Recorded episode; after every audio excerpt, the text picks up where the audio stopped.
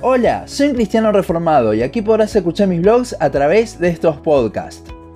El Antiguo Testamento está lleno de mandamientos hacia el pueblo de Israel. Los rabinos de la época de Jesús decían que había en el Pentateuco 613 mandamientos. Pero luego Cristo habló de que todo se resume en solo dos mandamientos. ¿Cómo es esto posible? Mateo 22, 36 al 40 dice, Maestro, ¿cuál es el gran mandamiento en la ley? Jesús le dijo, amarás al Señor tu Dios con todo tu corazón y con toda tu alma y con toda tu mente. Este es el primero y grande mandamiento, y el segundo es semejante, amarás a tu prójimo como a ti mismo. De estos dos mandamientos depende toda la ley y los profetas.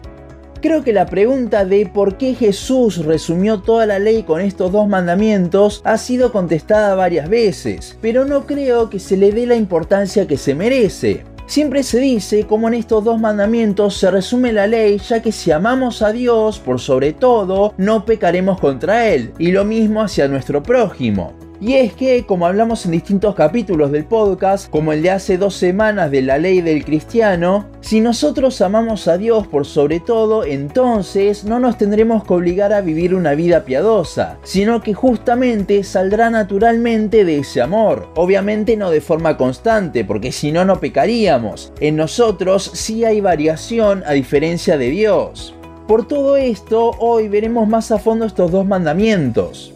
Primero, ampliemos un poco más el concepto de que nuestra vida piadosa será el resultado de amar a Dios por sobre todo. Creo que un pasaje que nos puede dar luz al respecto es primera de Tesalonicenses 4, 1 al 8, que dice, por lo demás, hermanos, os rogamos y exhortamos en el Señor Jesús que de la manera que aprendisteis de nosotros cómo os conviene conduciros y agradar a Dios, así abundéis más y más. Porque ya sabéis que instrucciones os dimos por el Señor Jesús, pues la voluntad de Dios es vuestra santificación, que os apartéis de fornicación, que cada uno de vosotros sepa tener su propia esposa en santidad y honor, no en pasión de concupiscencia, como los gentiles que no conocen a Dios, que ninguno agravie ni engañe en nada a su hermano, porque el Señor es vengador de todo esto, como ya os hemos dicho y testificado, pues no nos ha llamado Dios a inmundicia, sino a santificación. Así que el que desecha esto no desecha a hombre, sino a Dios, que también nos dio su Espíritu Santo. Aquí Pablo está exhortando a los tesalonicenses a vivir una vida en santidad. ¿Cómo lo relacionamos con los dos mandamientos? Bueno, leamos el versículo 9, siguiente al pasaje. Pero acerca del amor fraternal no tenéis necesidad de que os escriba, porque vosotros mismos habéis aprendido de Dios que os améis unos a otros. Aquí vemos una relación con el segundo mandamiento, pero la forma de expresarlo da a entender que anteriormente estaba hablando de otro amor que no era el fraternal. Y los versículos anteriores hablan de agradar a Dios. Y es que justamente toda la exhortación de Pablo es posible si amamos a Dios más que a nada, el primer mandamiento. El apóstol aquí habla de estos dos mandamientos. En el segundo, al parecer, estaban bastante bien los tesalonicenses, pero en el primero hacían falta estas palabras. Igualmente, lo importante es lo que dijimos antes. Toda nuestra vida cristiana, todo el proceso de santificación, solo puede surgir si amamos a Dios por sobre todo. Pongamos este ejemplo. Una madre le manda a su hijo que haga ciertas cosas, y el hijo, aunque no le gusta hacerlas, las hace. Este niño sería como aquella persona que se esfuerza en vivir una vida piadosa porque Dios se lo pide, pero en el fondo no quiere hacerlo, solo lo hace por deber.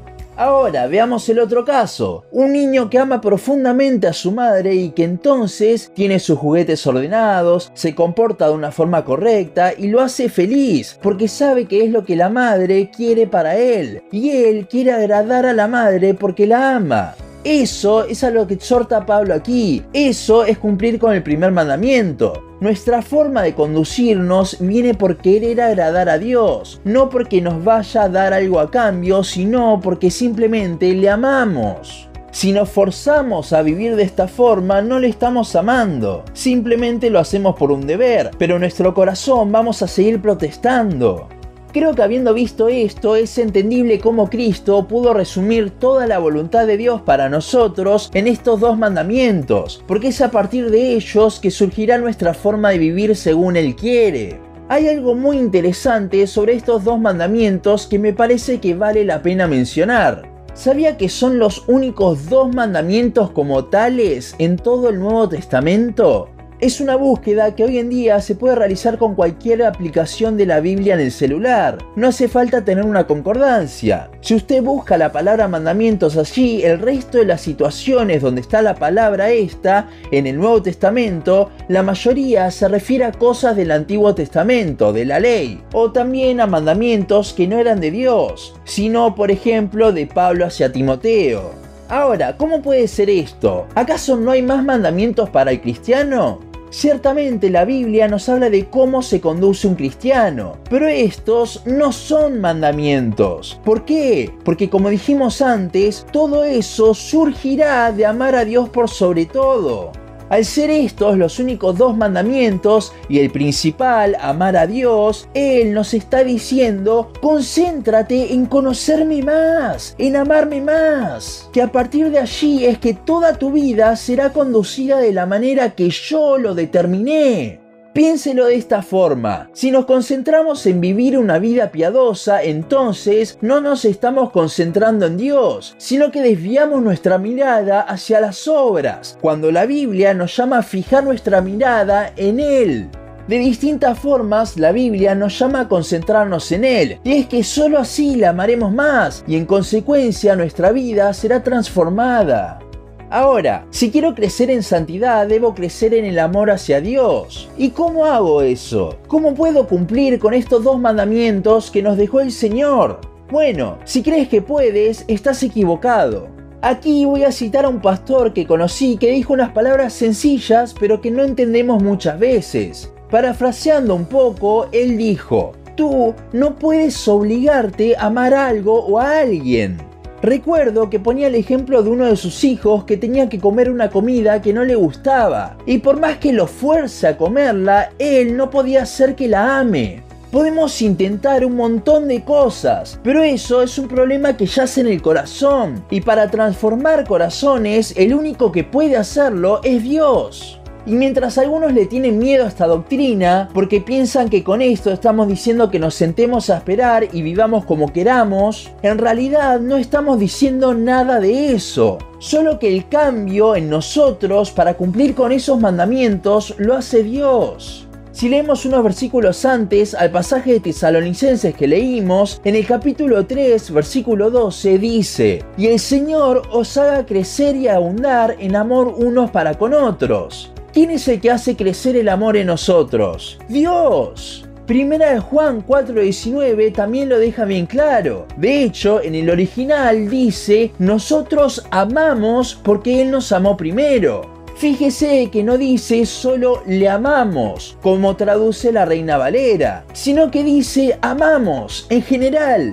No podríamos amar absolutamente nada si no fuese por Dios, y eso lo incluye a Él. Ahora, si bien Dios es el que nos hace crecer en amor para con Él, fíjese que Pablo pide justamente que Dios los haga crecer en ese amor a los tesalonicenses. Y es que justamente esta es la actitud que debemos tener.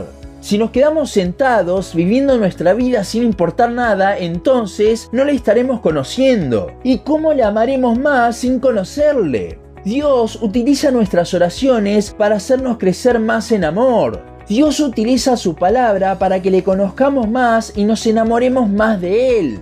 Dios es el que nos hace crecer en amor, en parte también porque Él es el amor, es uno de sus atributos, y ese crecimiento lo hace a su tiempo.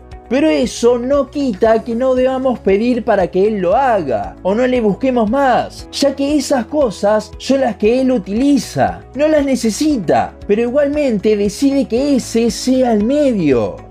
Dios nos manda amarle más. Ese es el mandamiento. Todo el resto surgirá de cumplirlo. Y si bien no podemos hacerlo por nuestra cuenta, debemos rogar a Él por eso. Solo así podremos tener una vida que agrade a Dios de forma genuina, por amor y no por deber.